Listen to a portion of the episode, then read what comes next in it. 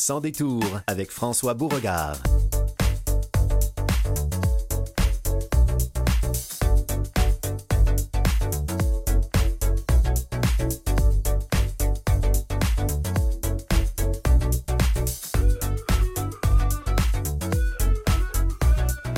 Bonjour tout le monde, ici François Beauregard. Vous êtes à l'écoute de Canal M et c'est le Sans détour, édition du 6 novembre.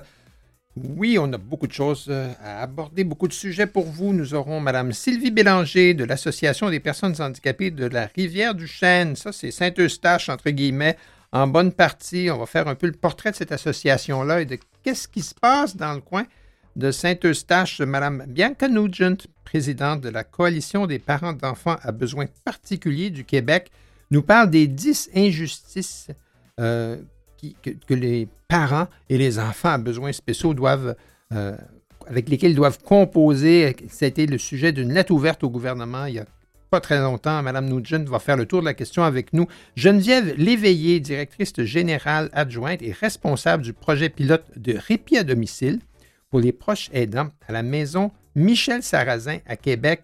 Un, projet pilote vraiment intéressant euh, autour des familles où un membre de la famille doit être euh, est en fin de vie aux soins palliatifs. Nous aurons évidemment Élisane Pellerin en revue de presse à 13h. Mais avant tout ça, nous avons le plaisir d'accueillir notre chroniqueuse technologie, Lynn Dubé.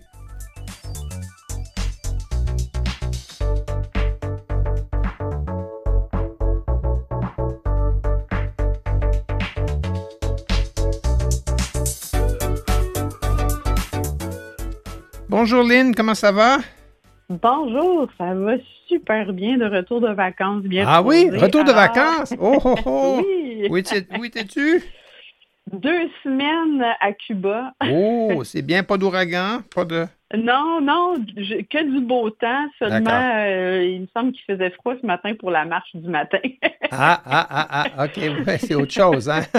oui, oui. Bienvenue chez vous. Alors. Euh, retour à la réalité. Oui, c'est ça, c'est ça. Bon, mais ben, bravo, j'espère que tu en as bien profité. Euh, bien sûr. Aujourd'hui, pendant que tu n'étais pas là, est-ce que ta maison intelligente a fait le travail? Alors, on, on, va, on va parler de ça un petit peu aujourd'hui. Tu nous viens avec une application de gestion. Oui, ben en fait, c'est pas une application. Oui, ça, ça, ça gère certaines choses. Pas euh, bon là. Euh, j'ai pas fait le tour à savoir si on pouvait ajouter toutes sortes de trucs à la maison, mais je sais qu'on peut ajouter toutes sortes d'appareils tels qu'un pèse-personne, un truc euh, pour les aliments. Donc, il y a le pèse-personne, mais il y a la balance pour les aliments.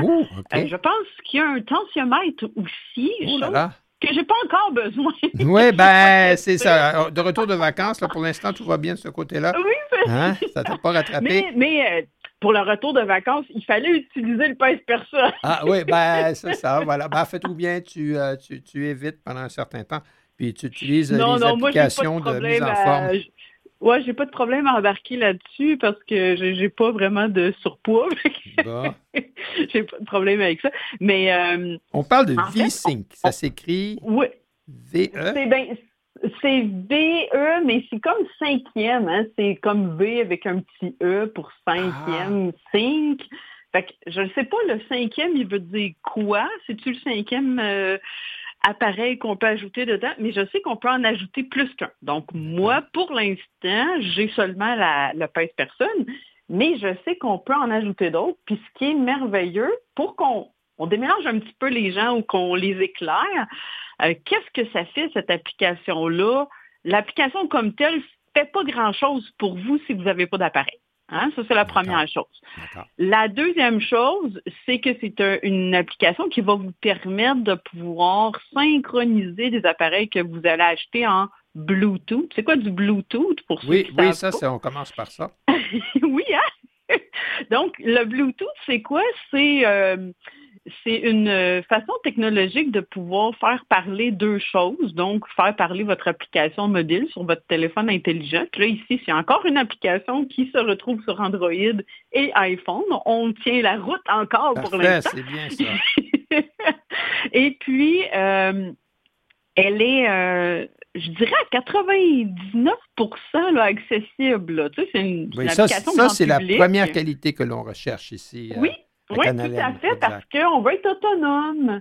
Oui. Puis on, on veut être capable d'utiliser nos appareils tout seul. Oui. Alors, euh, moi, j'ai été capable de configurer mon pèse-personne tout seul dans mon application. Euh, ça prend un petit peu des fois de, de, de patience et de persévérance, mais j'ai réussi. Mais un coup que ça s'est fait, là, euh, je vous dirais là, que bon, c'est c'est à 100% euh, accessible. J'ai plus de problème du tout. Uh-huh. Euh, quand quand j'embarque sur le pèse-personne, tout ce qu'il faut que je fasse, c'est ouvrir mon application mobile, puis aller activer mon produit que j'ai nommé. Hein, moi, je ne l'ai pas appelé pèse-personne, je l'ai appelé Papoute. Pourrais l'appeler. Oh non! Demandez-moi pas pourquoi, ça me tentait. Je l'ai appelé Bon. comme ça. Donc, mon pèse-personne s'appelle comme ça. Euh, votre balance pour aliments pourrait s'appeler autrement pour les distinguer. Vous l'activez. Vous pouvez être plusieurs utilisateurs. Ah, ben Alors, ça, c'est bien ça. Puis euh, à ce moment-là, est-ce ouais. que les données sont partagées ou. Les, les données sont pas partagées, mais ils sont séparés. Et moi, j'ai fait la gaffe une fois de pas changer d'utilisateur. Puis là, mon mari a embarqué sa balance. Puis là, je fais comme, oh non, ça vient de s'ajouter à mon affaire. Mhm. Et là, ce qui était drôle, c'est que la balance vous permet et enregistre tous vos poids. Donc, vous pouvez suivre. La dernière fois, je Ben me oui, suis pesée, je pesais combien? C'est ça. Hein, ça, c'est vraiment le fun. Puis vous savez, ça vous indique tout de suite, euh, j'ai-tu pris ou j'ai perdu? Puis ça vous dit le poids que vous avez, euh, l'écart du poids de la Il y a, dernière il y a des fois. balances aussi, il y a des pèses-personnes qui euh, donnent d'autres données aussi, hein, comme la masse corporelle. Oui, ou- ben c'est ça, on, ça, on y, oui. on y vient, on y vient. OK, d'accord. Je me souviens pas comment ça s'appelle, ce type de balance-là, mais c'est effectivement un type de balance qui va vous donner plus que juste votre poids. Oui. Euh, donc, euh, oui, vous pouvez être plusieurs utilisateurs. Je me souviens pas jusqu'à combien, mais vous les configurer, puis il n'y a pas de problème. Euh, ça fait le suivi de votre poids. Et ça vous donne des indices comme la masse corporelle, Oui, oui, euh, donc euh, exact. Masse l'IMC, musculaire. Et- oui, ça va vous donner la graisse. hein. La graisse, c'est la graisse totale, donc la, la graisse corporelle, la graisse sous-cutanée, puis ça va même vous donner la graisse viscérale. La Oui. viscérale, hein, on la connaît moins. Ça, mais ben, c'est la plus c'est- c'est- importante. c'est la petite, la petite bedaine, ça. Oui, c'est ben c'est c'est ce qu'il y a entre nos organes. C'est pas Oui. nécessairement la petite bédaine. Ben, si vous en avez trop, ça finit par être ça, mais Oui. euh, oui. Mais, euh, donc, ça. ça s'appelle V-Sync VE, mais là, on ne sait pas si c'est cinquième, mais ça s'écrit V majuscule, E minuscule, C'est ça. S majuscule, YNC. YNC. Ouais. Sync pour euh, synchroniser. Hein? Oui. Vous voulez synchroniser vos trucs avec euh, le pèse-personne. Puis, moi, j'ai... euh, Impédantimètre. Ah, Indépend, indépend- Oui, ben, merci Mathieu, on va se pratiquer. merci Mathieu d'avoir fait ça. Oui. j'ai- aussi, c'est important là, de le dire ici, parce qu'on cherche des trucs qui sont accessibles. Je peux pas garantir que tout ce que vous allez acheter en Bluetooth va se connecter avec le D'accord. cinquième sync ou le VE sync. là. Alors, c'est important de s'informer. Mais si vous allez avec la marque e-Tech City, puis honnêtement, là, je fais pas de promo puis j'ai pas un sou de cette compagnie-là, mais c'est une des compagnies que je peux vous dire que ça fonctionne super bien, puis c'est accessible. Alors, c'est ça, ici, aujourd'hui, le plus important. Parfait. Eh, eh, Puis est-ce qu'il y a d'autres types d'appareils? On parlait tout à l'heure de la maison, peut-être, parce que des fois, dans le Bluetooth, euh, il peut y avoir d'autres parties de la maison qui sont sur Bluetooth. Là, on parle, je ne sais pas moi, le système d'alarme, euh, l'ouverture des portes, euh, des choses Oui, comme ben c'est ça. Je ne sais pas qu'est-ce que vous pouvez ajouter dans cette application-là, si on peut ajouter des interrupteurs, des trucs comme ça. Il faudrait voir si euh, dans l'application comme telle, moi j'aime toujours dire, je- j'imagine que vous avez ça aussi dans le Play Store, mais nous, avec euh, le Apple Store, le- ben pas l'Apple, mais le App Store, plutôt, Oui. ne faut pas mélanger les deux applications. Mais euh, quand on cherche l'application, on va voir que si on ne touche pas au bouton Obtenir, mais qu'on touche plutôt au nom de l'application et qu'on l'active, dans cette section-là, on va avoir une description de l'application. Alors, peut-être qu'ils en parlent même de tout Ah, ce qu'on ben peut oui. ajouter dedans. D'accord, je comprends. Et il y, a, il y a une communauté d'usagers aussi avec laquelle on peut être en, on peut être en contact. Ça Ah, ben s'appelle euh, vous- vous- Better vous- Together. Hein? Ça s'appelle Better Together. là. Ben, ça, c'est incroyable. On- moi, je trouve ça formidable, la technologie, parce qu'on on, on apprend une langue seconde en même temps. Alors, euh, Better Together, ça veut dire meilleur ensemble. Euh, Ouais. et, et- et ça permet d'échanger des conseils, de poser des questions, puis de recevoir les dernières mises à jour, euh, donc, de, de- de personnes qui font l'usage, euh, justement, de, de VSync, euh, et donc qui peuvent peut-être nous aider à déterminer si telle ou telle euh, autre application peut, par Bluetooth, s'ajouter à notre, notre Oui, panoplie, on n'est si pas, je peux dire. si on n'est pas bilingue puis que ça nous inquiète, Oui. ben, il y a toujours, à la même place que je disais dans le App Store, j'imagine que c'est la même chose pour le Play Store, mais euh, où là, on obtient plusieurs informations sur l'application, on a toujours la possibilité d'envoyer un message au développeur. Oui. Alors, le développeur de l'application pourra peut-être mieux vous aiguiller. Puis, gênez-vous surtout pas de dire que vous êtes aveugle, non-voyant, en basse vision, que vous utilisez un lecteur d'écran. Et il faut, il faut vraiment là, Faut le dire. le mentionner. Il ne faut pas se gêner pour dire ça parce que ça aide les gens à, à réaliser qu'ils font les trucs, pas juste pour le commun des mortels, Oui, hein, mais tout à pour fait. Puis Parce que, nous. tout à fait. Puis parce que si quelqu'un vous répond en prenant pour acquis que vous êtes en mesure de lire un écran ordinaire, ben là, ils vont, ils vont commencer à vous amener dans toutes sortes de chemins. On ne suit pas, on est en retard, on devient, on devient euh, euh, rapide sur la gâchette. Là, on clique partout, Oui. on fait des Et on F1 est- et- et partout.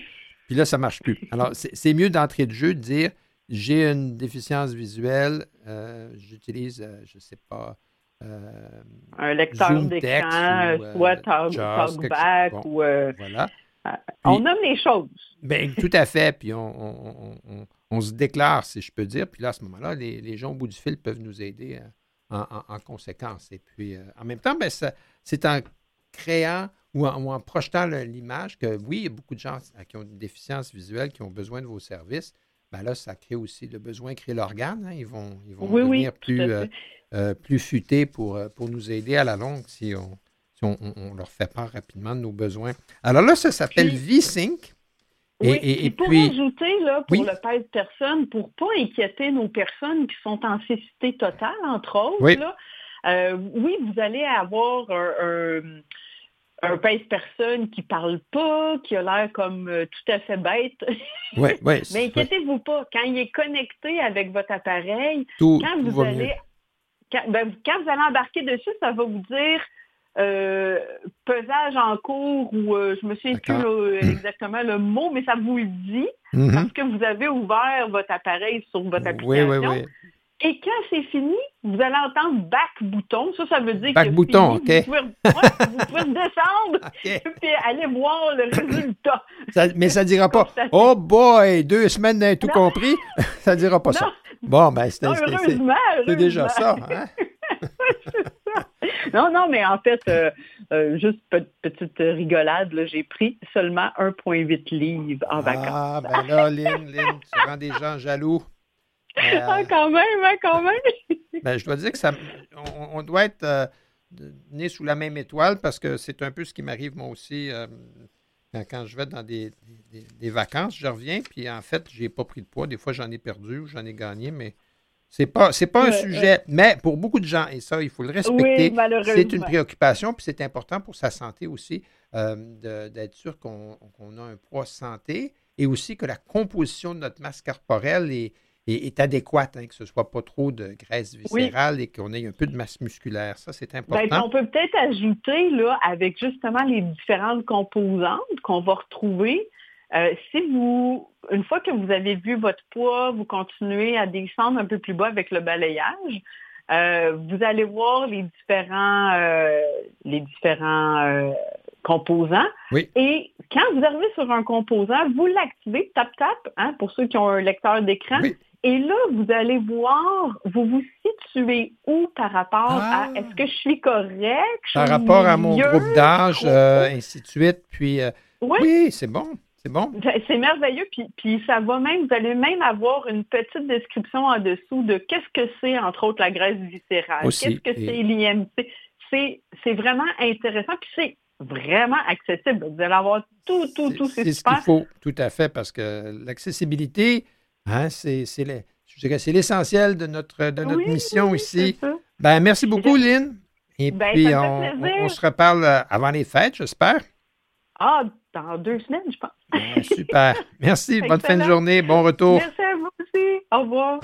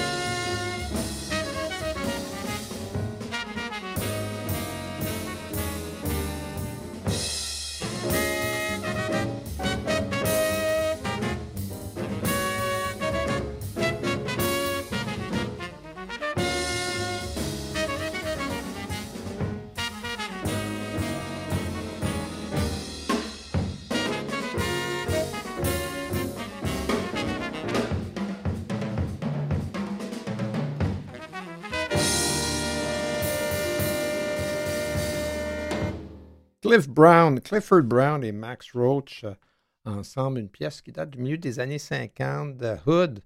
Euh, on parle de hard bop, euh, New York Style, à ce qu'on me dit. Et Clifford Brown, un excellent, excellent musicien de jazz qui est mort beaucoup trop jeune dans un accident de voiture. Voilà. Mais on passe à d'autres choses. Madame Sylvie Bélanger, bonjour. Bonjour, monsieur. Vous êtes secrétaire et membre du conseil d'administration de l'Association des personnes handicapées de la rivière du Chêne. C'est joli, rivière du Chêne, mais c'est aussi Saint-Eustache. Exactement. pour, faire, pour aider les gens un peu dans leur, dans leur géographie. Euh, parlez-nous un peu de votre association, parce que ça fait quand même, quoi, presque 40 euh, ans que ça existe, sous une forme ou une autre. Ça a été créé en 1987. Et puis, euh, c'est devenu officiellement l'Association des personnes handicapées de la Rivière-du-Chêne en 98. Euh, c'est une association qui est vouée euh, à la défense des droits et à l'intégration des personnes handicapées. on leur fournit des, activités, des, des, activités physiques, des, des choses adaptées, des sorties, des choses comme ça. Et puis, oui, c'est ça, c'est vraiment voué à la défense des droits, euh, et, quand on parle de personnes en situation de handicap, euh, est-ce qu'on parle plus de handicap physique, euh, moteur ou sensoriel, cognitif? est-ce que vous avez un, créneau ou vous êtes... Oui, on s'adresse à une clientèle de personnes handicapées physiques, surtout aînées. Ah, d'accord, OK. Donc, parce que souvent, ben, on, rencontre des gens qui sont plus dans le domaine de la petite enfance ou de l'éducation, mais dans, votre situation, donc ça peut être des gens dont la, la perte euh, de mobilité, ainsi de suite, va, être, va peut-être survenir plus tard dans la vie, ou est-ce que ce sont des gens qui ont toute leur vie eu des, des, des, difficultés motrices? Les deux. OK. Et, et, vous avez combien de personnes actives? Combien de gens qui s'impliquent dans, ben, s'impliquent, qui participent à vos activités? Euh, euh, On a 48 membres. 48 membres. Et, en même temps, ben, comme vous parlez de la défense des droits, euh, est-ce que vous travaillez avec eux ou avec elles euh, dans des situations litigieuses? Comment est-ce que la défense des droits, quelle forme ça prend? En fait, non, c'est surtout qu'on présente des conférences pour les renseigner euh, sur leurs droits, sur sur ce qu'ils peuvent obtenir, sur, sur ce qui existe comme ressources, des choses comme ça. Ah, non, on s'engage pas dans des dans des litiges, ça, deviendrait trop compliqué pour nous. Là. On n'a pas de, de, formation pour faire ça. Mais c'est plutôt dans, dans, le sens de faire l'éducation. Oui. oui. D'accord. Et, est-ce que vous êtes, est-ce que c'est parce que il y a beaucoup, beaucoup d'organisations comme la vôtre au Québec, euh, et, chacune peut apprendre de ce que l'autre fait, si je peux dire. Euh, mm-hmm. et, le fait que vous existiez depuis euh, quoi, 38 ans ou presque, euh, ben vous, avez, vous avez franchi beaucoup des étapes, si je peux dire, de, de, croissance qui arrivent souvent dans le, domaine, dans le domaine communautaire. Si je crois comprendre, vous travaillez quand même assez étroitement avec la ville même de Saint-Eustache. Oui, la ville de Saint-Eustache nous, nous aide énormément. C'est une ville qui, qui fait beaucoup pour l'inclusion des personnes, pour l'accessibilité puis l'inclusion des personnes handicapées ou des personnes qui, qui présentent une différence de toutes sortes. Là. D'accord. Saint-Eustache, je dirais un, peu, je pense entre autres à Victoriaville aussi, qui s'est donné comme mission euh, d'être une ville inclusive. Alors Saint-Eustache va aussi dans cette direction-là. Exactement. Et puis euh, dernièrement, ils ont été reconnus par l'UNESCO comme étant une ville inclusive. Oh, Alors euh, c'est quand même un bon point. c'est assez important. oui. Ben, il y a de quoi, il y a de quoi être fier d'avoir eu cette reconnaissance-là, parce que ça, a été, ça leur a été accordé parce que euh, déjà, ils ont fait des démarches dans ce sens-là. C'est pas. Euh, je suis certain que l'UNESCO ne donne pas ça à n'importe qui. Non, non, il faut vraiment qu'il ait fait des efforts, j'imagine. oui, oui, d'accord. Et, euh, ça, ça se traduit par euh, vous avez, quand vos locaux même, vous êtes à Saint-Eustache ou vous êtes dans les locaux de la ville? Comment, On est dans les locaux de la ville parce qu'on n'a pas de local attitré à nous.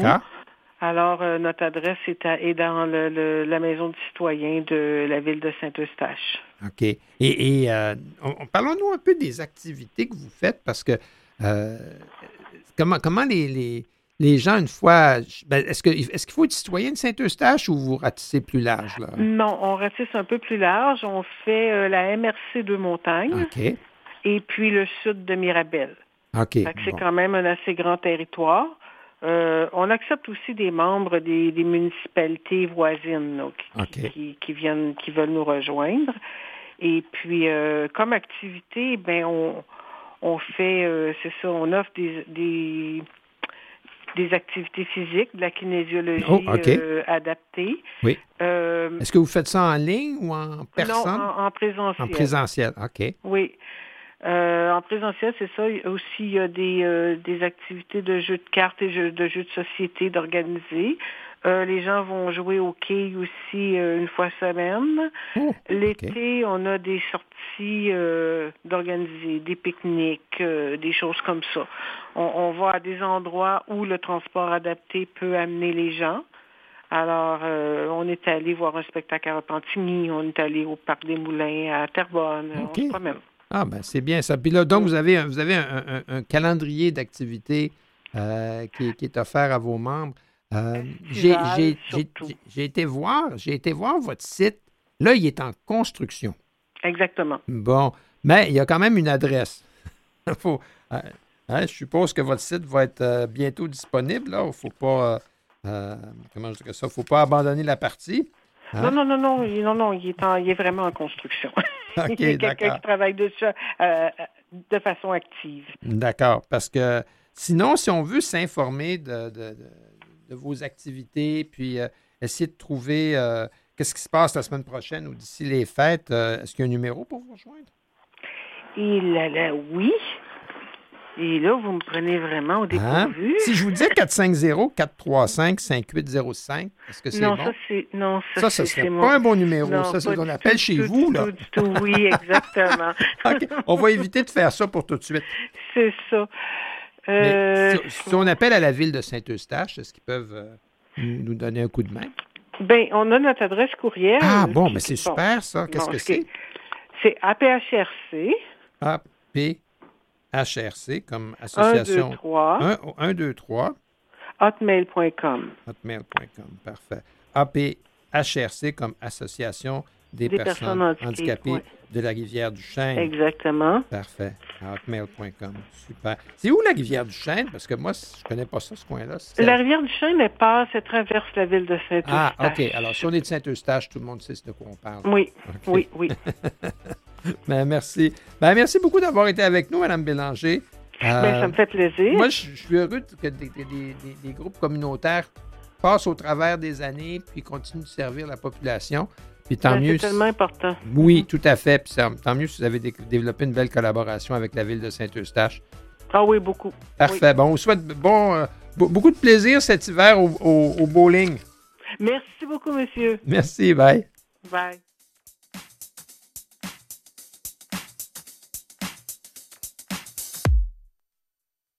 Détour avec François Beauregard. Bonjour, de retour après la pause. J'ai le plaisir d'avoir en ma compagnie Mme Bianca Nugent. Bonjour, Mme Nugent. Ça va bien? Très bien, merci. Ça va bien. Vous êtes présidente de la Coalition des parents d'enfants à besoins particuliers du Québec. Euh, donc, et, et- et vous avez été co-autrice, si je peux dire, d'une lettre ouverte euh, qui a été adressée au gouvernement, et qui a été publiée dans les médias il n'y a pas très longtemps, euh, qui s'intitulait 10 injustices qui font que les parents d'enfants à besoins particuliers n'en peuvent plus, sont, sont tabous, si, si je Oui. peux dire. Euh, et, et on va passer, si vous voulez bien, rapidement au travers de ces 10 injustices, parce que chacune pointe vraiment, euh, met, le doigt sur quelque chose qui fait mal. Tout à fait. Et on pourrait dire 10 injustices, mais on pourrait aussi essayer de trouver 10 solutions. Tout à fait. Euh, c'est certain que ces injustices-là euh, ont été évidemment colligées par euh, la journaliste Dominique euh, Scali du Journal de Québec. Et ça a été évidemment suite à un long appel, euh, de longs partages de témoignages de parents d'enfants à besoins particuliers du Québec colligés au fil des pratiquement dix dernières années, là, depuis le début de notre mouvement. Euh, on, en, on- en gros, le message, c'est qu'on on n'en peut plus. Euh, la pandémie a- a- est venue rajouter, est venue fragiliser déjà pour certains parents qui euh, sont plus vulnérabilisés. D'autres ont réussi à garder la tête en, En haut de l'eau. mais Euh, quand même, c'est pas une. Comme on dit, on prend des bouillons de temps en temps. Exactement. Puis c'est pas le niveau de qualité de vie auquel on s'attend. Les impacts sont sociétaux sont immenses. Euh, ils sont méconnus. Et il est temps que ça soit nommé euh, haut et fort et que euh, nos leaders euh, politiques aient le courage de, de s'y attarder.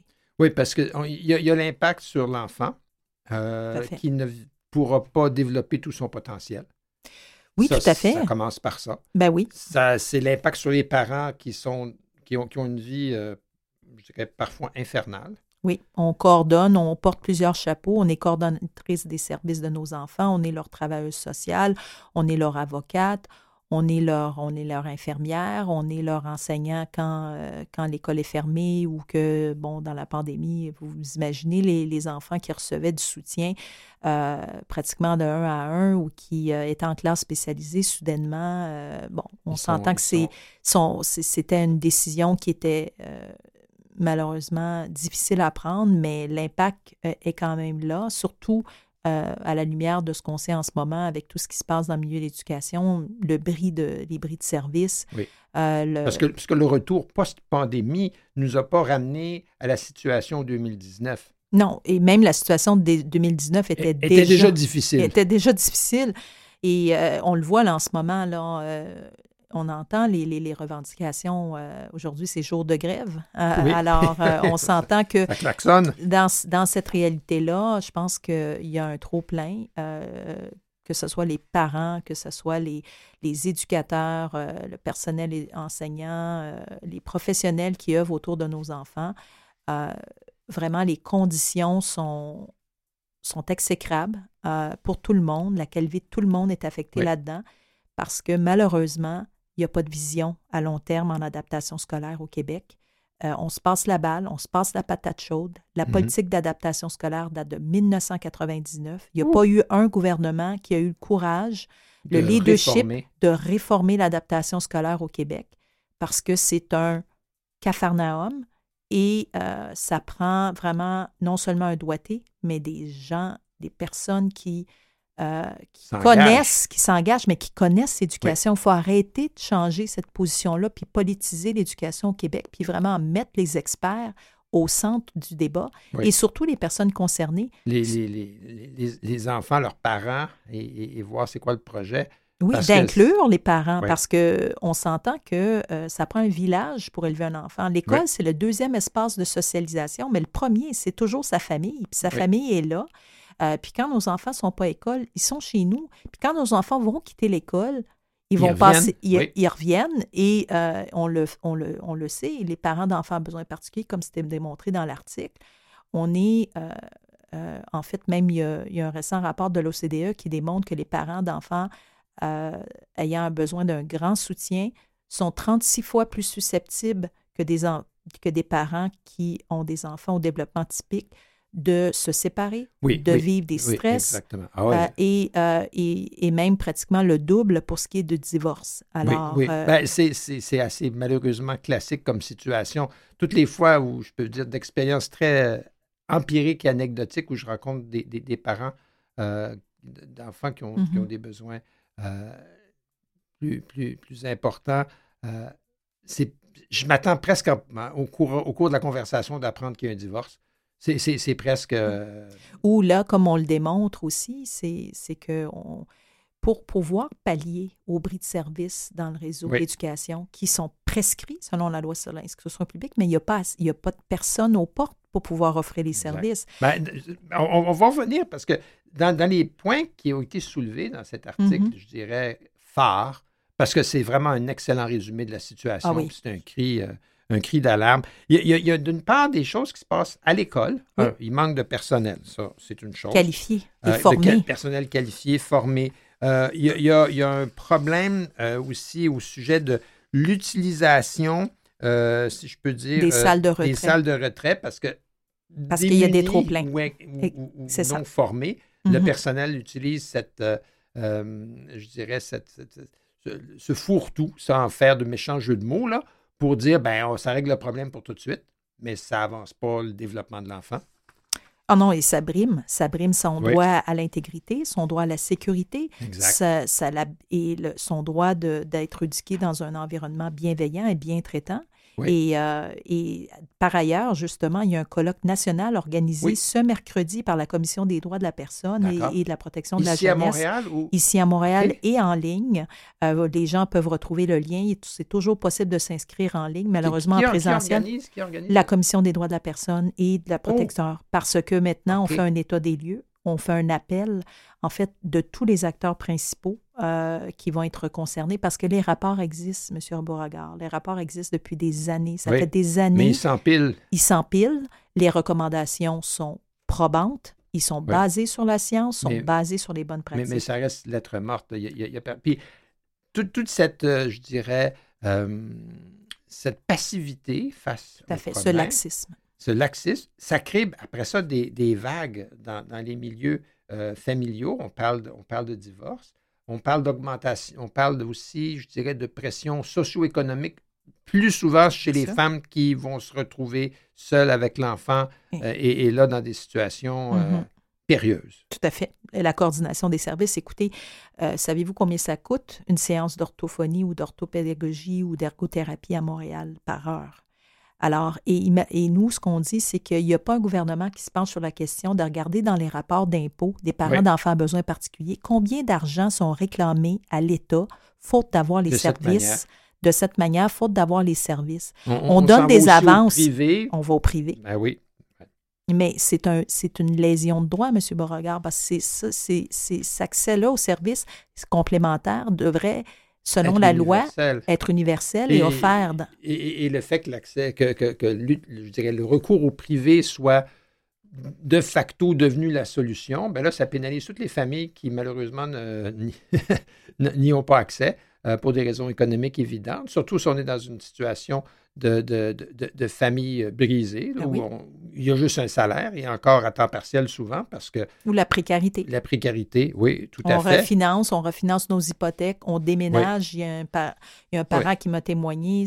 On déménage, on est obligé de, de- de déménager à quatre dans un condo parce qu'on ne peut plus se permettre la maison qu'on aurait besoin, qu'on a besoin pour élever nos enfants, mais malheureusement, on n'a pas les moyens. pour, pour le faire. Oui, puis dans ce sens-là, y a- il y a- ça affecte non seulement euh, immédiatement les parents, mais aussi, je dirais, euh, Toute Euh, la le- fratrie, le toute la milieu famille. c'est- familial, C'est oui, oui, tout à fait. Parce qu'on on, peut penser euh, aux, frères, sœurs, grands-parents, euh, et ainsi de suite, là, de, de- de l'enfant concerné. Là, il y a comme un, un- un- un- je dirais un- un- un- un effet là, d'élargissement, puis là, tout le monde en souffre parce que tout le monde doit contribuer, parce que l'État ne fait rien.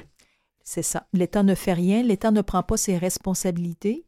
Et puis tous les acteurs sociaux, économiques, éducatifs ne malheureusement ne prennent pas la charge de responsabilité qui s'impose euh, pour toutes sortes de raisons.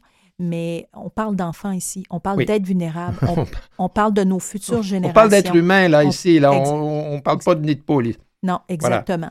Alors, Mais- si on est capable d'investir dans des usines de batteries, je pense qu'on devrait euh, être capable aussi de réfléchir à comment on peut financer, mieux financer adéquatement, basé sur l'intensité de soutien, sur une évaluation individualisée, pour vraiment s'assurer que si on doit mettre l'intensité de soutien en bas âge, comme on le fait avec Agir tôt dans les services sociaux, ben, il faut agir tôt aussi en éducation. oui, tout à fait. Parce que sinon, on perd, encore une fois, le, le potentiel de, de, de- de- de- de cet être qui commence sa vie ne sera jamais tout à fait, euh, je dirais, son potentiel, il pourra jamais, il ou elle ne pourra jamais vivre toute sa plénitude parce que toutes sortes de, de- de contraintes. En 2018, la Commission des droits de la personne et de la jeunesse tirait déjà la sonnette d'alarme. Ça, c'est avant la pandémie. Bien sûr. Alors là, cinq ans plus tard, il y a un colloque ce mercredi. Oui. Là, ce ne sera plus la sonnette d'alarme. là. Ça va être euh, euh, le feu euh, le feu 5 alertes, comme on dit.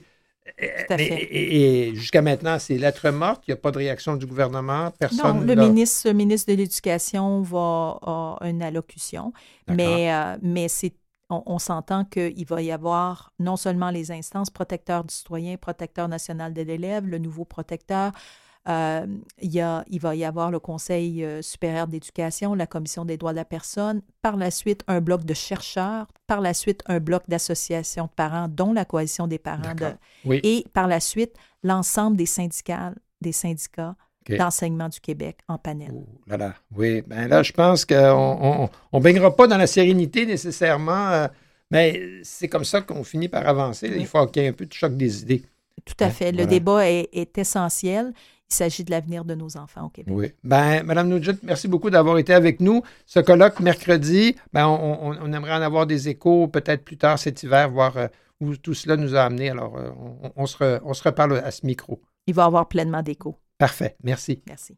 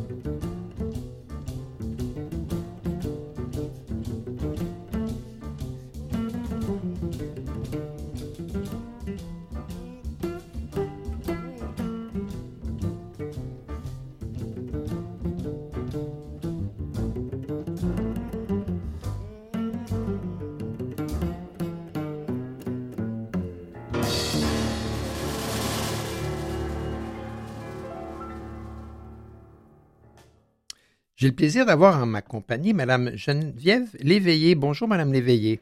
Bonjour. Vous êtes euh, directrice générale adjointe et responsable du projet pilote de répit à domicile pour les proches aidants à la maison Michel Sarrazin. Et on, on va parler de ce, de ce projet pilote, mais d'abord juste dresser le cadre. Euh, la maison Michel Sarrazin est à Québec. Pour Mhm. ceux qui ne, ou celles qui ne la connaissent pas, simplement en, en- une capsule, nous, euh, nous la décrire. Oui. Alors, je vais juste, euh, ça a coupé un petit peu, alors je vais juste être sûre que vous avez bien nommé que je suis directrice générale adjointe de la maison fait, Sarrazin et qu'à ce titre-là, je suis responsable du projet Oui. parce qu'il est, il est à l'é- à l'état de projet, mais je, je vous expliquerai tout à l'heure euh, de quoi il s'agit. Oui, tout à fait. Oui, pour J'espère que la ligne, la ligne va continuer à, Oui, à- à- là, ça va mieux. à- Oui, ben bravo. Alors, ça va mieux. en, en- en- quelques mots, la maison Michel Oui. Sarrazin, qu'est-ce que Oui. c'est? En fait, la maison a été fondée en 1985. Euh, c'est un centre de soins palliatifs et de fin de vie. Euh, c'est notre mission. Euh, ça fait partie de la mission de la maison, qui a aussi une mission d'enseignement et de recherche. Elle est la première maison de soins palliatifs à avoir vu le jour au Québec, première maison francophone euh, en Amérique du Nord. Et euh, depuis ce temps, euh, plusieurs autres maisons ont vu le jour, plus d'une trentaine à ce jour. Mais et donc, Michel Sarrazin était, était la première. Oui. Et, et, vous accueillez euh, une quinzaine euh, de patients, de patientes à la fois? Oui, oui. En fait, on a une unité, ce qu'on appelle une unité de soins, là où l'étage des chambres. Euh, nous avons 15 chambres, bientôt une 16e parce que nous sommes présentement dans de grands travaux d'agrandissement et de rénovation.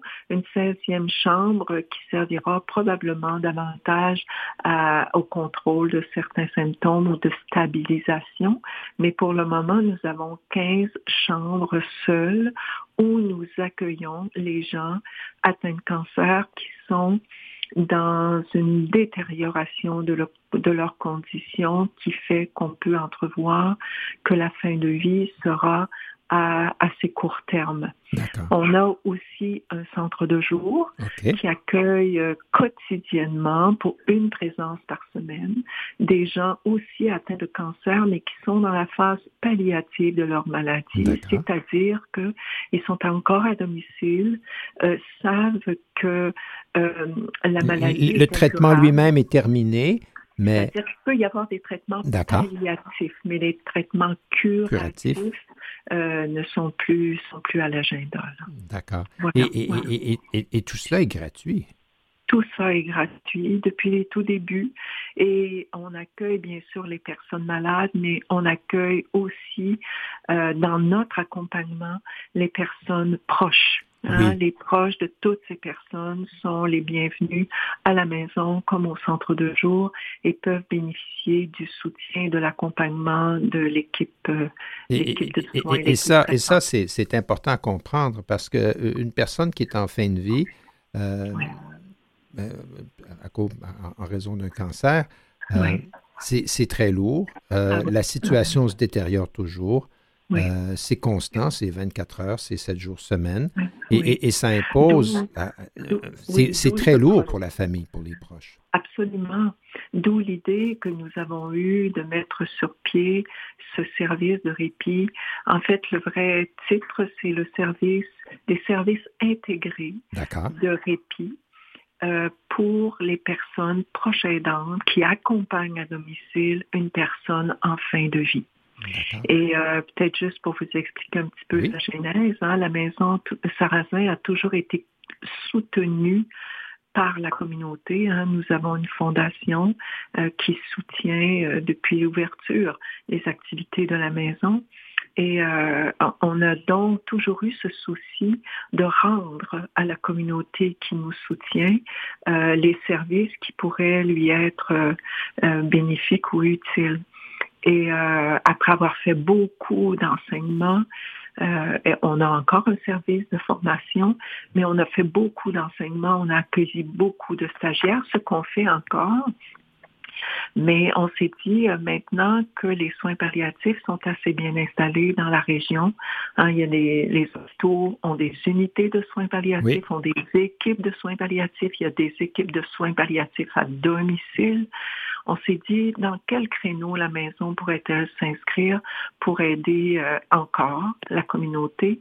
Et bien sûr, euh, spontanément, on a passé aux proches aidants qui sont beaucoup, beaucoup sollicités par euh, cette maladie qu'est le cancer, qui s'accompagne souvent depuis des années les personnes malades.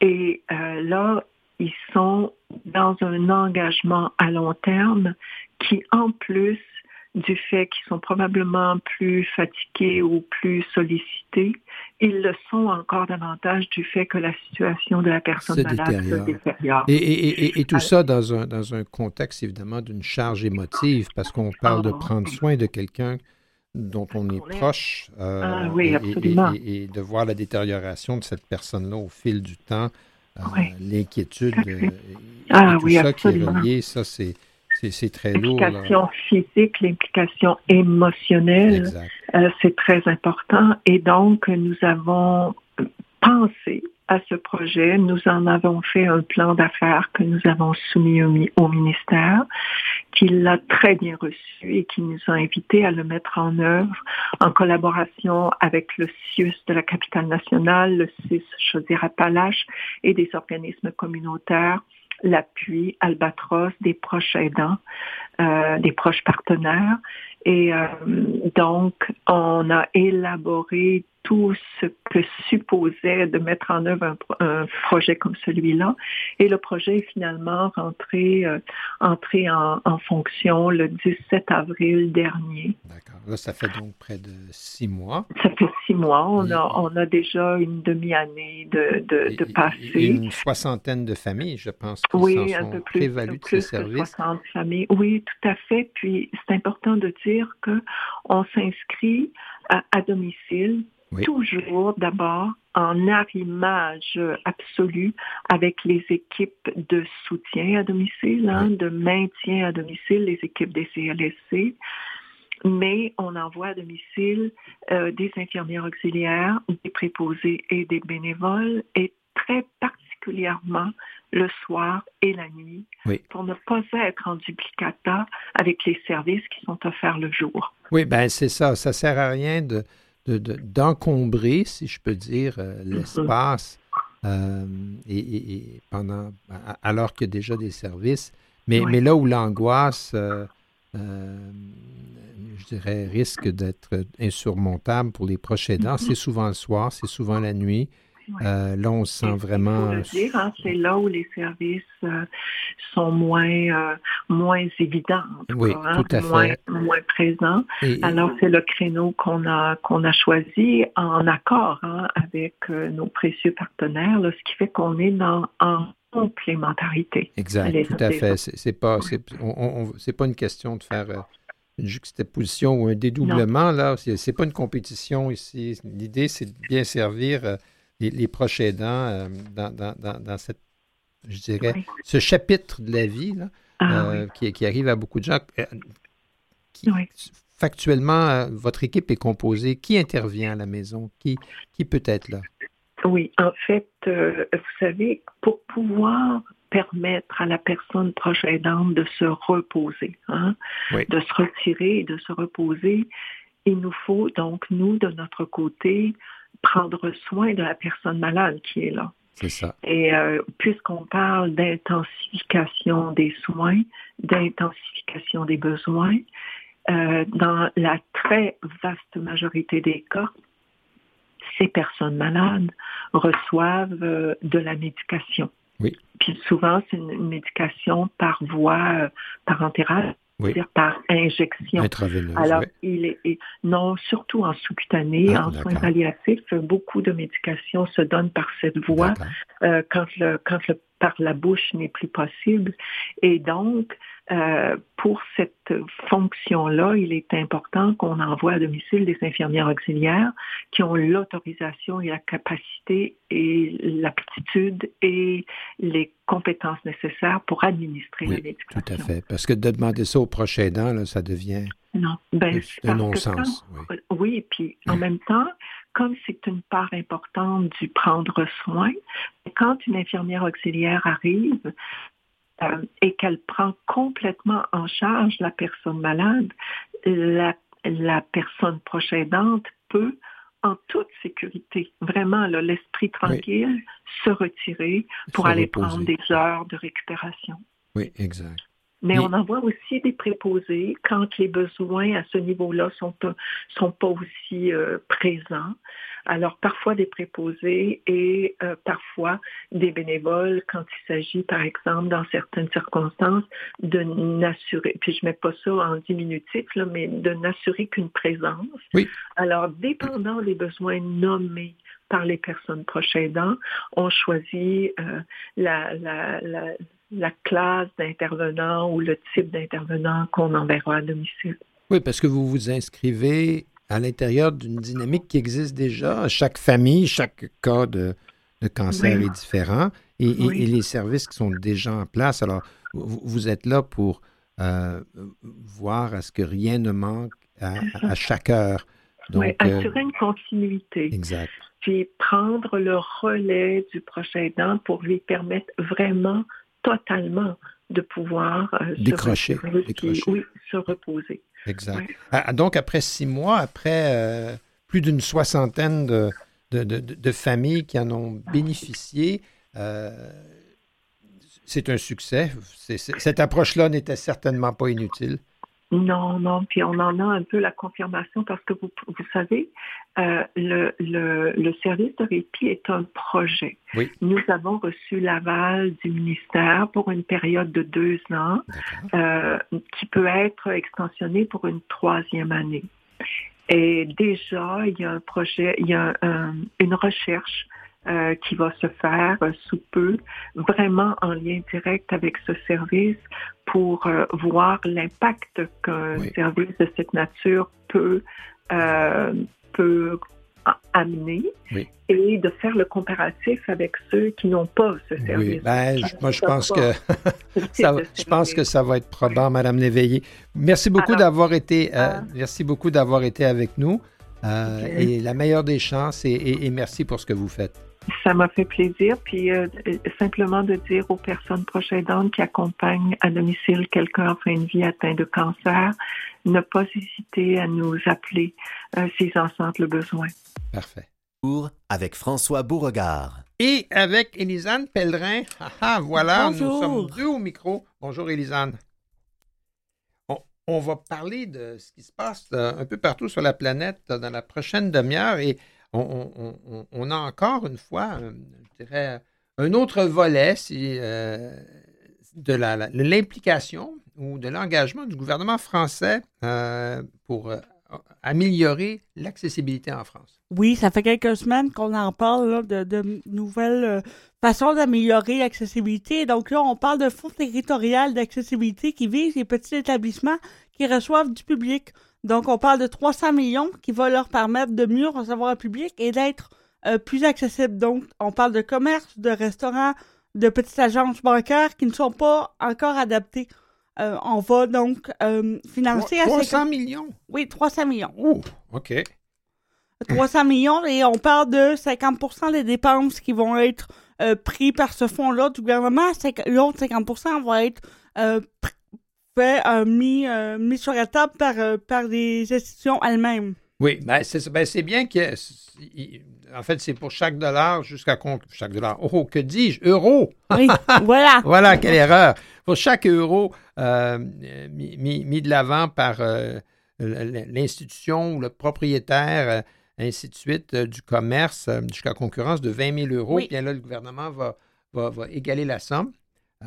et, parce que cet établissement sur 10 recevant du public euh, en, France ont été identifiés comme n'étant pas adaptés. Effectivement, c'est énorme, c'est beaucoup. D'où, le fait euh, de, sortir quand même une enveloppe de 300 millions qui, qui est elle aussi euh, plutôt énorme, mais ça monte vite en même temps, là, si on a énormément de, bâtiments. à, changer, à, remettre à neuf. Donc, c'est sûr que les coûts montent très, très vite. Et, pour, euh, j'avoue que je vais en Europe à l'occasion et, c'est sûr que là-bas, une partie du charme, c'est le vieux bâti. Hein? Oui. Ce sont de belles vieilles pierres, euh, des, beaux édifices, euh, mais souvent aussi, l'adaptation de ces édifices-là a été faite un petit peu comme des patchs, là, hein, au fur et à mesure, puis des fois, c'est pas, pas champion c'est pas c'est pas toujours adéquat, donc euh, il faut il faut remédier. Donc voilà pourquoi là, on parle quand même d'une grosse enveloppe. Oui, 300 millions d'euros, ben ça c'est une autre. Euh, peut-être que ces, tous ces efforts euh, feront écho ici en Amérique. Il y, a, un accès parce que ça c'est une autre question qui, qui, fait écho chez nous. c'est l'accès aux, services de santé. Oui, donc on met en place une nouvelle plateforme qui s'appelle Mon Parcours Santé. À la suite d'une recherche qui a montré les obstacles que rencontrent les patients avec un handicap, euh, soit euh, visuel ou avec un handicap au niveau intellectuel euh, dans leur parcours de soins. Donc, on a élaboré cette plateforme-là en, tentant de la rendre plus accessible pour ces deux types d'handicap-là. On parle donc de 22% des personnes en situation de handicap qui ne pouvaient pas accéder aux soins 14 qui avaient subi un refus. Euh, c'est ce qu'on a trouvé pendant la recherche qu'on a fait euh, préalablement au projet. Et donc, euh, la recherche s'appelait Enough Care. Ah, Enough Care, oui, ça c'est. ah, c'est bien, oui. En, France, là, ils ont, ils ont, ils ont le, ils ont le mot anglais là qui, qui Enough Care, voilà. On peut pas dire Enough Soin, mais Enough Care, c'est mieux. J'ai tenté, c'est ça, j'ai tenté quand. Ouais.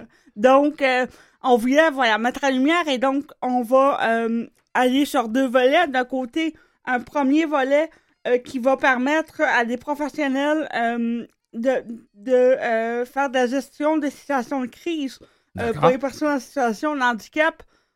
donc, de gérer l'arrivée de l'usager et de l'accompagner de façon adéquate. Donc, on va mettre en, en, exerce des formations par rapport à ça.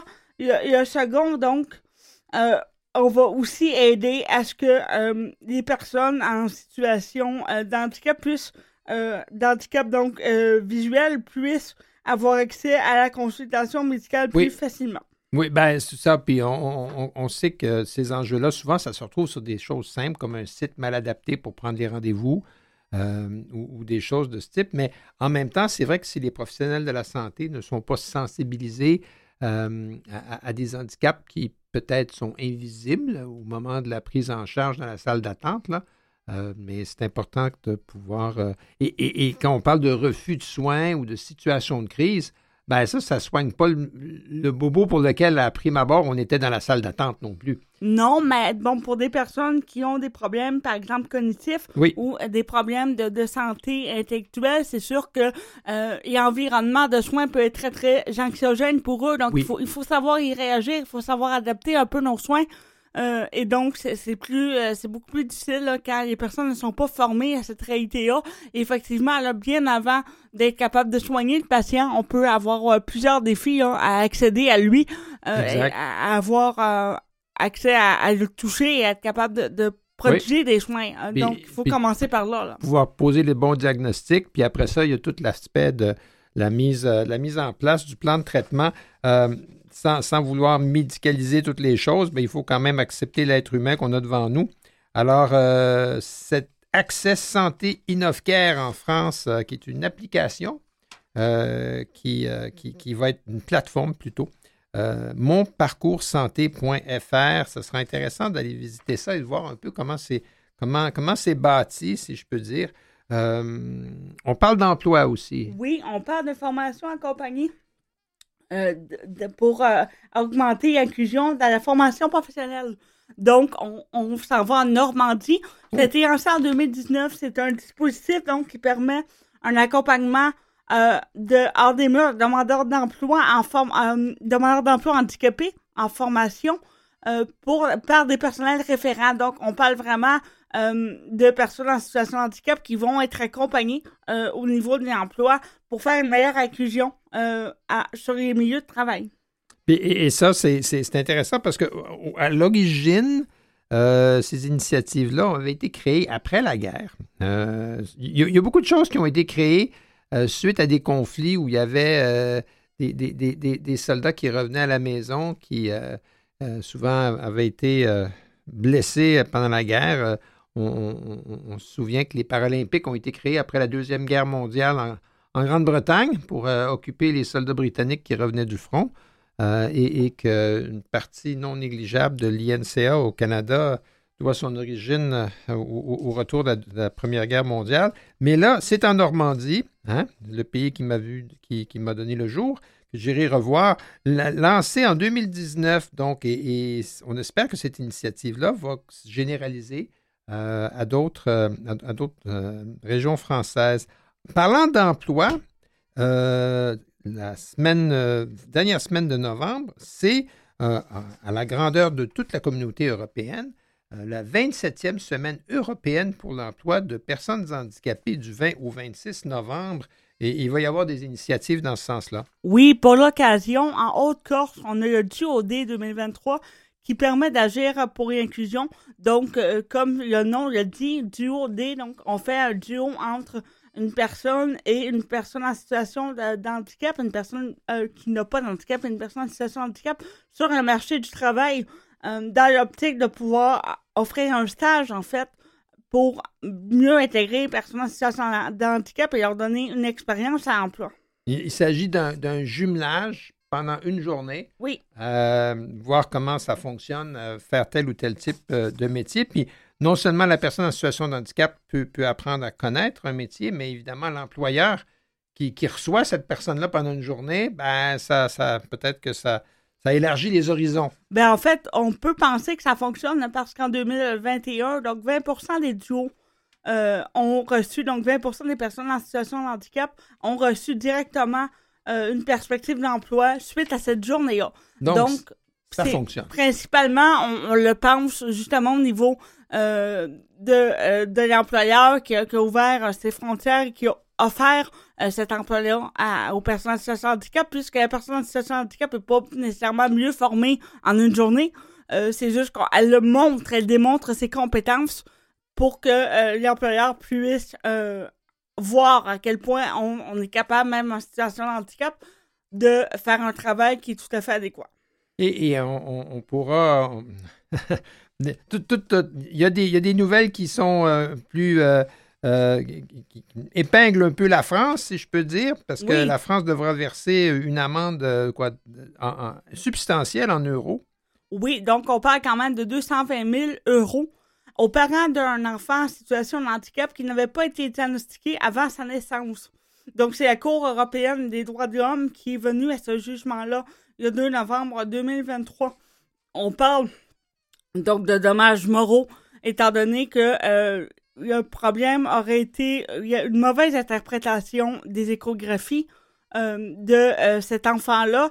Et puis, euh, suite à ça, évidemment, l'enfant a besoin de, de soins, a besoin euh, de, temps des parents. Donc, c'est vraiment une in- indemnisation au niveau moral euh, parce que la France aurait dû, ou à tout le moins, le, le médecin responsable des échographies aurait dû diagnostiquer la maladie de cet enfant-là. Ah, voilà. On Enfin, parle du syndrome de Vactel, qui est une euh, qui est une malformation, un ensemble de malformations là, pour, euh, pour l'enfant qui lui cause euh, des problèmes et qui demande des soins avancés.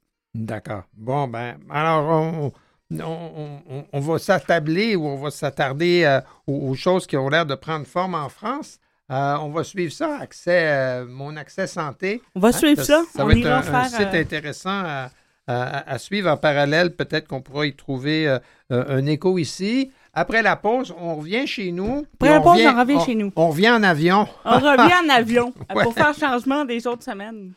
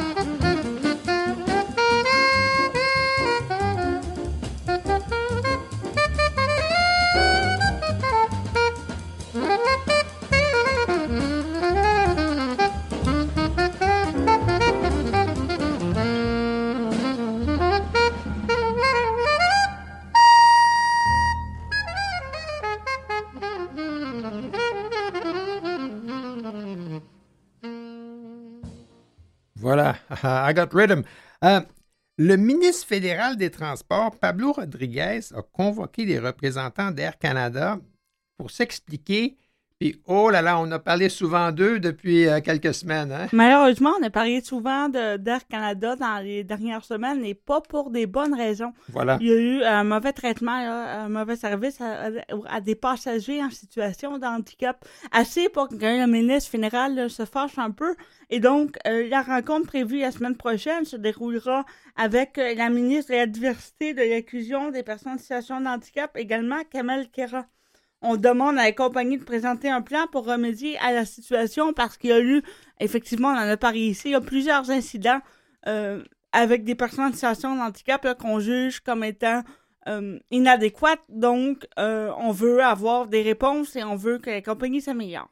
Et, on peut revenir, c'est terrible à dire, mais c'est vrai que les trois incidents-là ont fait, les manchettes, puis il y a eu plusieurs autres. oui, qui n'ont euh, pas fait les manchettes. Qui n'ont pas fait les manchettes. Euh, un des plus récents, quand Mme Stéphanie Cadieux, la dirigeante principale de l'accessibilité au Canada, était, avait vu euh, sa, son, fauteuil roulant, je dirais, disparaître ou ne pas suivre, en tout cas, quand elle se déplaçait. Elle à Toronto. Voilà. Alors qu'elle était rendue à Vancouver. Oui, et, puis elle-même, elle avait dit Ah, je ne veux pas utiliser ma notoriété ou le fait que j'ai un poste important pour euh, marquer des points. Mais euh, le fait est que, ben, voilà. Le fait est que son, son Ça a marché quand même. a incité Rodney Hoddick, qui est un Britanno-Colombien qui souffre de paralysie cérébrale, à décrire lui aussi publiquement un autre incident qu'il avait eu avec la compagnie. Donc, on parle euh, de au mois d'août, il avait été obligé de se traîner à la sortie d'avion parce qu'il avait pas lui être adéquate pour sortir de son siège. Euh, donc, euh, lui, suite à la prise de parole de Mme Cadieux, lui a dénoncé de son côté ce qui lui était arrivé. même chose pour Ryan Lachance, un, un, un homme de Colombie-Britannique, a atteint lui aussi de problèmes de motricité.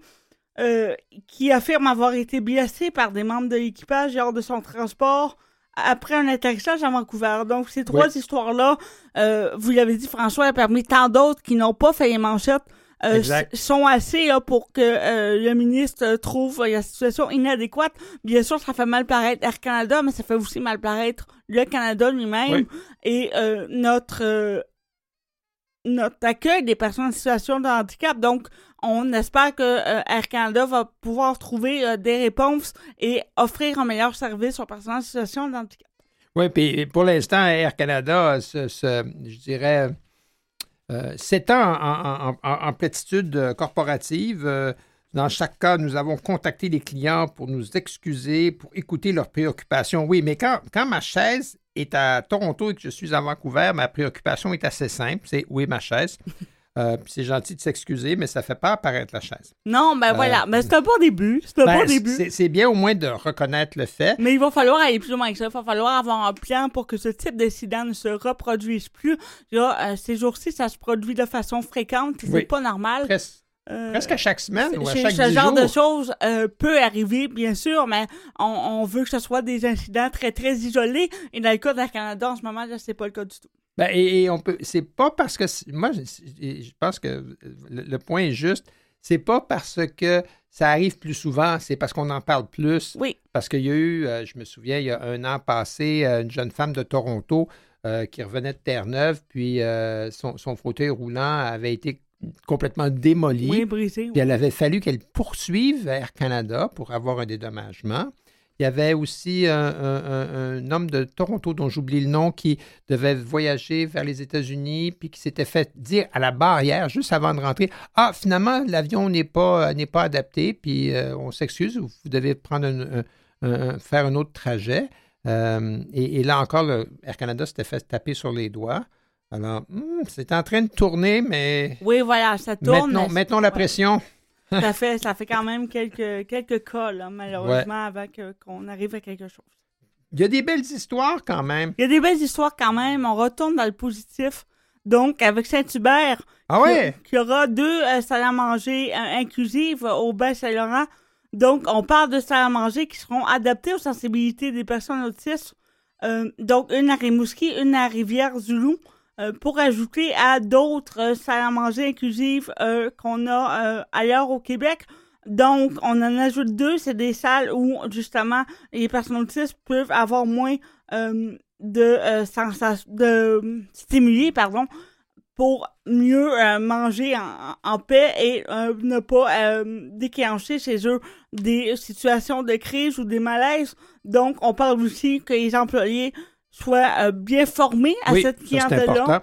Et on, donc, dimanche midi, euh, les personnes avec euh, des euh, personnes autistes peuvent venir manger en famille et la salle est, est mieux adaptée aux besoins de ces personnes-là. On, on diminue la luminosité, le volume de la musique est différent, on présélectionne des tables, on, on- on propose des trousses, des trousses sensorielles.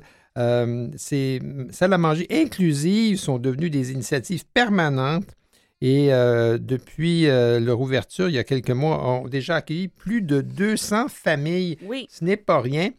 Et, et ce projet-là d'inclusion a été rendu possible grâce au soutien et l'expertise d'Apat Géant. Oui, Apadia, qui est quand même un chef de file dans l'éducation et la formation et la promotion des personnes autistes. Ils en font vraiment leur spécialité. Et aussi avec le financement de la Fondation euh, Autiste et Majeur, euh, qui est une fondation donc euh, qu'on connaît entre autres par Charles Lafortune. Oui, ah ben oui. Euh, et Sophie Préjean euh, qui ont parti cette, cette formation, cette fondation-là. Donc, ensemble, ils ont pu conseiller euh, Oui. Saint-Hubert et aussi offrir un soutien financier pour que le projet voit le jour. Bon, ben bravo, excellent. La semaine passée, c'était l'Halloween, Élisane. La semaine que- passée, c'était Halloween, effectivement. on en avait parlé pour, euh, dans, dans le cadre de, de- de- de- de déguisement, mais il y a eu aussi une belle initiative à Carlton-sur-Mer. Oui, un peu comme on parlait la semaine dernière, là, il y a quelques initiatives euh, pour les personnes en situation de handicap, le programme d'Halloween inclusif et euh, rendre ça plus adéquat pour eux, plus amusant pour eux. Donc là, maintenant, euh, on parle de Carlton-sur-Mer qui a la maison Maguire de... Mag- au Maguire plutôt, Mhm. Maguire, je sais pas, peu importe. Ah, je dirais Maguire, moi. Oui, moi, je- voilà, je me suis- je Mon me- vote est pour Maguire. Je me suis reprise, finalement, j'aurais pas dû parce que ça doit être Maguire. Donc, on parle de euh, la soirée de, de Halloween du 31 octobre. L'organisme a accueilli des personnes en situation de handicap physique et intellectuel dans ses locaux et les locaux ont été transformés pour la cause. Donc, on a rendu les choses un peu plus euh, ludiques, peut-être un peu plus éque- épeurant pour être capable de euh, favoriser euh, donc une cueillette de friandises pour ces gens-là euh, et euh, favoriser donc qu'ils puissent vivre l'Halloween malgré un handicap. Pour certains, il y a des handicaps sévères qui leur permet moins de passer Halloween avec, avec les gens dans la rue. Donc, c'est quelque chose que on, on fait chaque peut année Saluer. qu'on peut saluer, qu'on fait Ouais. chaque année. Euh, 120 personnes ont, ont convergé dans les locaux l'an dernier. On n'a toujours pas les chiffres de cette année. Par contre, on espère qu'avec ce type d'initiative-là, les personnes handicapées vont être mises de l'avant pour les bonnes raisons. Euh, on va célébrer ces personnes-là plutôt euh, que euh, d'accueillir des préjugés et on va ouvrir la, euh, la vision de la communauté, ouvrir euh, les mentalités pour que les gens soient accueillants et euh, qu'ils puissent voir ça dans, dans le positif et peut-être changer leur vision des choses par rapport aux personnes en situation de handicap. Exact. Et ça, ça, je dois vous dire, pour faire une parenthèse, que ça, c'est l'organisme, c'est du secteur Saint-Omer. Saint-Omer, là, c'est à côté de Carlton, puis parce que je connais du monde de Saint-Omer. Hein? Euh, Vous connaissez j'ai- des gens partout. Je connais des de gens. J'ai des bons amis qui habitent à Saint-Omer, Il y a là. beaucoup d'amis, François. Ben oui, puis je peux vous dire, parce que c'est des gens qui étaient entre autres responsables du musée local, que Saint-Omer était réputé comme étant un, un- un endroit où on fabriquait des manches à balai. Oh! Parce qu'il y avait une forêt de bois franc en arrière, et puis il y a eu une grosse usine de manches à balai et de manches de pelle Bon. pendant longtemps à Saint-Omer, et c'était comme une, une- une industrie locale importante. Je vérifierai Voilà. à la maison si mes choses viennent de... Ben oui, hein, vérifierez peut-être que votre manche à balai vient de Saint-Omer. On s'en parle la semaine prochaine. On s'en parle la semaine prochaine. Euh, pour terminer, on va faire un, un- un petit tour euh, du côté de la programmation de l'INCA euh, au courant des, des prochaines, prochaines semaines ou de, de la... Oh mon Dieu, oui, c'est demain 7 novembre, que dis-je? Demain, journée porte ouverte, Centre Mieux Vivre euh, demain 7 novembre de 13h30 à 15h30 en après-midi au 2085 rue Partenay. Ça, c'est l'INCA à Montréal. Lors de cet événement de deux heures, vous pourrez plonger dans l'univers des technologies d'assistance les plus innovantes actuellement disponibles sur le marché. Peut-être euh, euh, vous y trouverez des, gadgets ou des, choses qui vont certainement faciliter votre, votre vie. Euh, également, il y aura du studio de yoga, du yoga qui va commencer au studio Équilibre. ça, ça commence le 10 novembre. Le 10 novembre, c'est 7, 8, 9, 10. c'est vendredi, prochain. Et voilà. et c'est à 18h sur la rue Mont-Royal. Katia, bénévole de l'INCA, vous propose une activité de yoga adaptée évidemment pour les personnes qui ont une déficience visuelle. Il y aura aussi pour les jeunes le 16 novembre, ça c'est la semaine dans 10 jours, un 5 à 7 pour les jeunes adultes au sujet euh, des ambitions du plan stratégique. Donc, c'est en soirée de 5 à 7, comme je viens de le dire, sur la rue Partenay, encore une fois, au 2085 rue Partenay à Montréal. Ça va être une occasion de discuter des enjeux, des préoccupations que les jeunes adultes qui vivent avec des situations de handicap peuvent, euh, peuvent vivre. Il y aura un atelier d'initiation au braille avec des blocs Lego. Ah oui! Euh, moi, j'aime ça les Legos, sauf quand on met le pied dessus. Euh, programme pour les enfants et les jeunes, une activité ludique pour les jeunes curieux de 6 à 12 ans.